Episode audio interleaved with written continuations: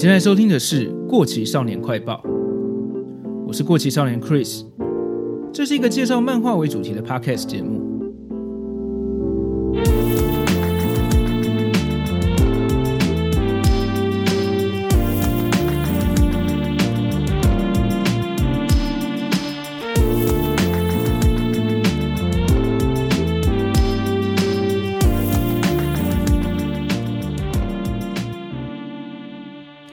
大家好，今天这集是特别节目，很开心可以跟大家一起庆祝这个小小的节目已经满两周年了。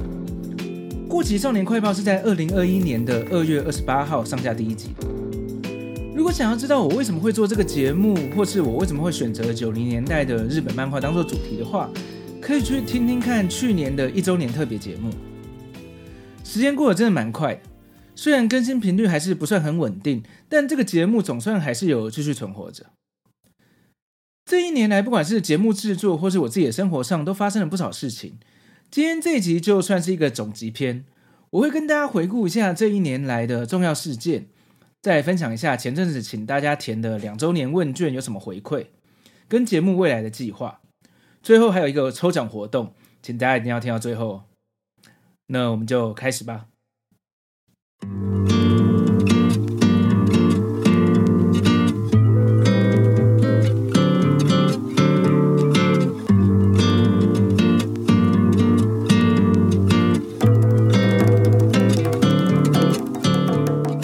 首先，就先来回顾一下这一年来有什么重大事件吧。还记得去年的一月到三月，我也是跟今年一样，几乎一个月才出一集。在去年的一周年特别节目之后，到了四月，我突然的高产了起来，一个月出了四集。其中有一个蛮大型的企划，是跟有台仔仔下班中的大酸梅合作的《当罗浮宫遇见漫画》的系列。当初我其实只是想找大酸梅合作一集普泽直树在这个罗浮宫企划中的作品《梦印》，结果讨论着讨论着就变成一个总共六集的合作企划了，算是我第一次做比较大型有主题性的企划。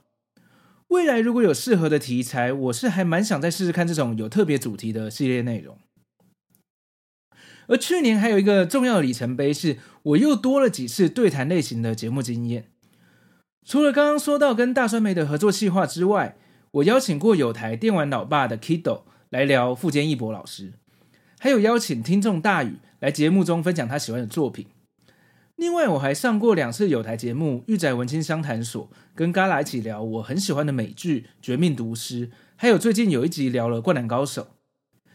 有听众回馈留言说，对谈感觉更自然了，算是这一年我有稍微进步的地方吧。另外，最让我印象深刻的一件事就是《幸运超人》那集，它的下载数在上线一个礼拜后突然爆冲。这一集的内容我做的还蛮开心的。一方面，这种比较早期、没有非常热门，但我又蛮喜欢的作品，一直都是我很想要跟大家分享的题材。再来就是大厂通的身份这个谜团，一定很多人跟我一样有兴趣。后来它的下载数冲到了平常的十倍以上，让我吓了一跳。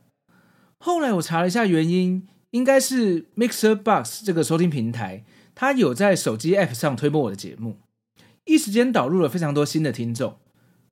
后来我在节目后台中也看到，从 Mixer Bus 收听我节目的人竟然比 Apple Podcast 还多。在这边也特别感谢 Mixer Bus 的听众，欢迎大家随时在 App 中留言跟我互动。最后就是去年九月之后新增了两个节目系列，分别是长篇少年跟短篇集系列。我在节目中都有提过为什么想做这样的内容，后来也的确让我在九月之后更新频率提高了一点。至少维持了好几个月双周更，一直到今年一月开始，才又变成了一个月出一集。我知道更新频率对 Podcast 节目来说真的很重要，我没有办法那么稳定更新的原因，之前也有稍微提过了。总之，我就在我能力范围内继续努力吧。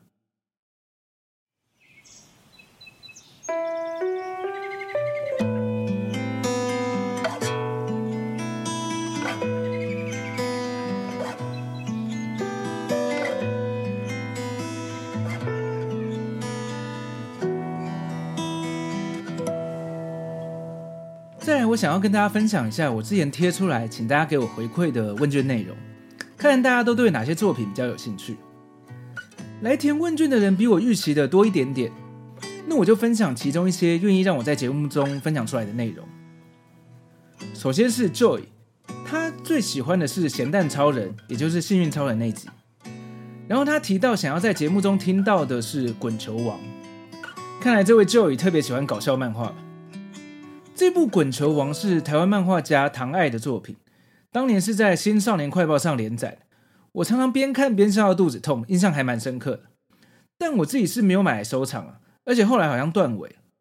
印象中，二零一九年曾经有消息说原作者有拿回版权，想要继续画下去。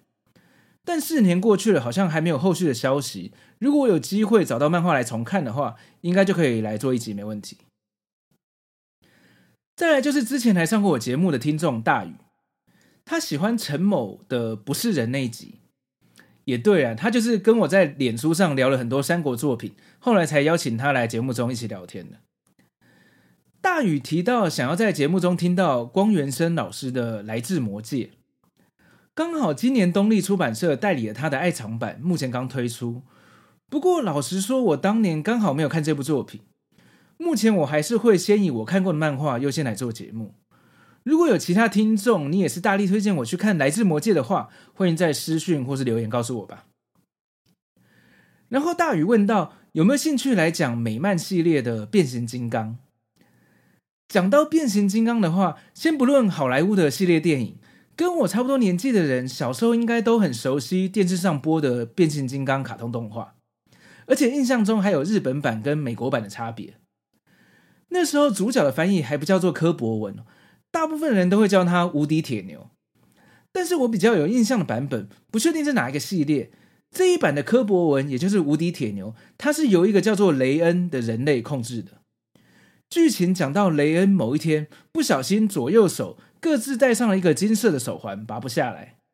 后来他只要把两个手环碰在一起，就能呼叫柯博文，让这台货柜车头变身。而雷恩自己好像也会跟机器合体之类的。另外还有一个小男孩跟小女孩，也分别可以控制另外两台车子变形的机器人。后来我身边的朋友好像都对这一版没什么印象，不知道有没有听众知道呢？欢迎跟我说，一起来帮我回忆一下吧。而大宇提到的漫画版《变形金刚：野兽战争》系列，我就没有接触过了。但他说这部当年在民视有播过动画，片名翻译叫做《百变金刚》，这个我有点印象。当年还是三 D 动画发展的初期，这部动画算是蛮敢挑战的，用全三 D 的画面来制作。但可惜当时的三 D 模型跟贴图，碍于技术的限制，看起来实在非常的阳春，所以我当时就没有看。今年下半年要上最新的变形金刚电影，似乎就是这个系列故事。虽然前面几集电影版我大概看到第三集左右就放弃继续看了，如果大宇推荐的话，那我可能会来看一下最新这集电影吧。再来是听众 Sam，他喜欢哆啦 A 梦 TV 动画版背后的故事那一集。终于有人喜欢机器猫小叮当这个系列，感谢你啊！然后想要在节目中听到的是《感应少年 E.G.》这部作品，当年非常非常红哦，但我好像没有仔细的从头看到尾，反而是同样的作者组合，原作安藤细马跟作画朝基盛世他们的另外一部作品。以政治家选举为题材的《王牌至尊》这部我有看完，而且印象蛮深刻的。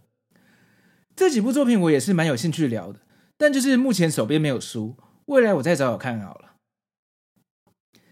接下来是一位署名小酸梅的听众，我想应该是某知名 Podcast 节目《仔仔下班中》的知名主持人大酸梅吧。他说除了暴雷的部分都很喜欢，因为大酸梅曾经不小心被我暴雷了。所以我后来都会记得，在节目中先提醒一下，接下来会讲到剧情内容。而他希望未来能听到的作者，包括浦泽直树、手冢治虫、藤子 F 不二雄、藤田和日郎跟安达充。前面三个都是我超爱的作者嘛，之后当然是一定还有相关内容的。而藤田和日郎这位大师的魔力小马跟魔偶马戏团，绝对都是非常经典，也符合这个节目主题的作品。我以前有稍微看过一部分，没有全部追完。现在要补完的话，真的有点太多集了。我是打算从集数比较少的《黑博物馆》这个作品来重新认识藤田和日向老师的，所以他也在我规划的未来节目中。安达充的话，我也是从小就知道跟接触过他的作品，但一直都没有特别吸引我。也许当时我年纪太小吧。然后他的角色都长得很像，可能也是让我当年没有认真看的原因之一。欢迎大家跟我推荐，如果要看安达充的话，可以从哪部入门吧。最后大帅妹给我的话说道：“加油啊，期待新节目。看漫画的品味非常好，跟某个频道的主持人口味很像，太棒了。”听起来好像顺便夸了一下自己，不过还是谢谢你喽。再来是一位听众鼎君。他说：“只要是作者、会师专题的内容都很喜欢，未来希望能够在节目中听到《最终兵器少女》。很刚好，这部我也很喜欢。当时还没有完结的时候，我就有一本一本买来收藏了。那我会把这部《最终兵器少女》尽快排在后续的节目清单上。而在给我的建议中，鼎君提到可以去采访看看万隆漫画店的老板 Michael。我们都是推广的人，应该会聊出很多想法。” Michael 老板很有名啊，不知道有没有这个机会。总之，我就找一天去店里面逛逛，看看有没有机会跟老板聊聊好了。谢谢你的建议。最后是有台电玩老爸的主持人 Kido，他说推荐我要不要挑战看看足球漫画。最经典的足球漫画应该是指《足球小将义》吧？不过其实我完全没看过，但我心目中有一部足球漫画一直在考虑，想要来聊一聊。就是樋口大辅的哨声响起。老实说，我对足球真的超级不熟悉，但是我有印象，当时看哨声响起的时候，其中某一场比赛真的是紧张到最后一刻，让我认真的觉得这场比赛真的很精彩。既然 Kido 都提到了，那我就下定决心去找这套来重看一次好了，之后再跟大家分享。然后 Kido 还有提到可以开发漫画改编游戏电玩的题目吗？但感觉好像很难。嗯，它应该是指在《电玩别册》这个系列吧。我玩过的漫改游戏也不算太少，从 PS2 时期的《火影忍者》格斗游戏，到后来的《终极风暴》系列，我都有玩一些。《海贼无双》跟《七龙珠》游戏也都有玩过，但我目前还暂时想不到这类型游戏能聊怎么样的内容。我再想想看吧。不过可以透露一下，我蛮期待今年下半年要出的《神龙之谜》，也就是《勇者斗恶龙：达义的大冒险》改编的主机游戏。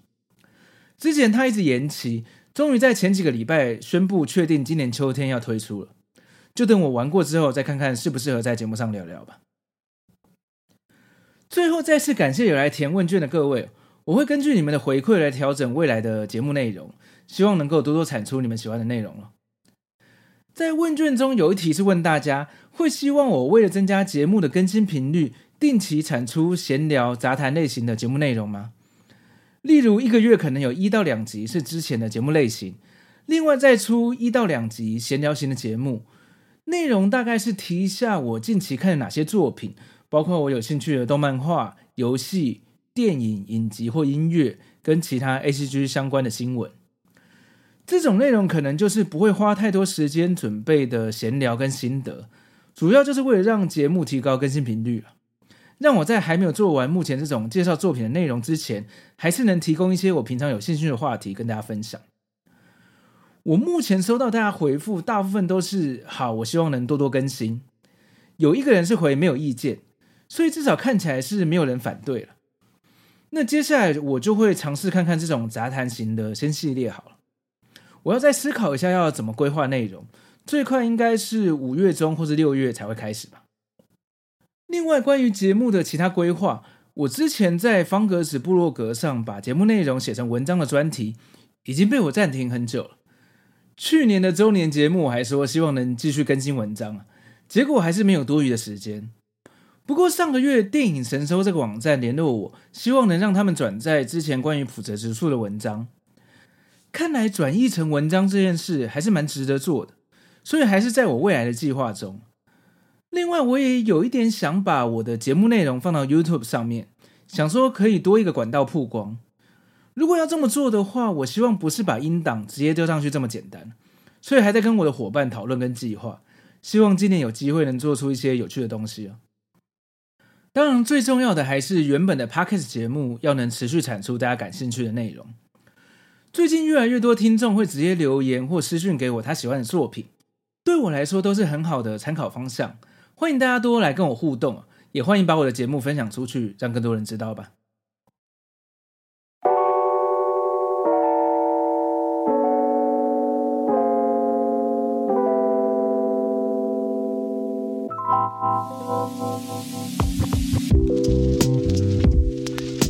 最后就是两周年的抽奖活动啊！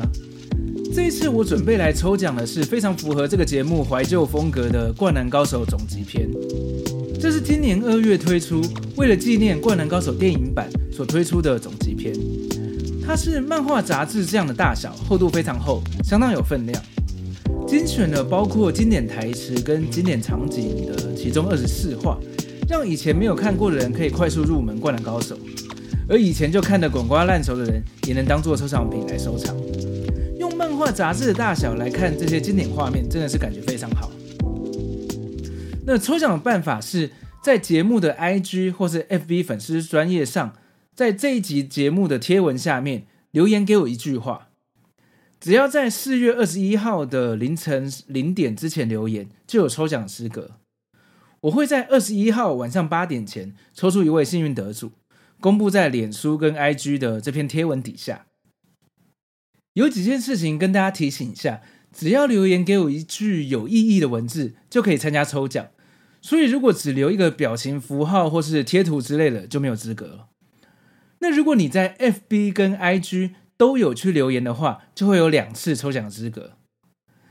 另外加码一下，因为去年最后总共有十几个人参加抽奖，如果这次有超过二十个人参加的话，就再加抽一本这次《灌篮高手》电影版的设定集《The First Slam Dunk Resource》。喜欢《灌篮高手》又还没有收藏这两本的话，不要错过这次机会了。欢迎大家多多来留言参加抽奖，我会把贴文的链接放在节目的 Show Note 那边，大家可以直接去找贴文留言吧。最后还是要再说一次，感谢你来听《过期少年快报》这个节目。我会继续跟大家聊这些老漫画跟其他我们应该都会有兴趣的话题的。今天的特别节目差不多到这边，非常欢迎大家在你收听的平台上订阅这个节目，也欢迎把这个节目推荐给你的朋友。如果方便的话，请在 Apple Podcast 上给我一个五星好评。好像很久没有人来这边留言了。这里是过期少年快报，我们下次见，拜拜。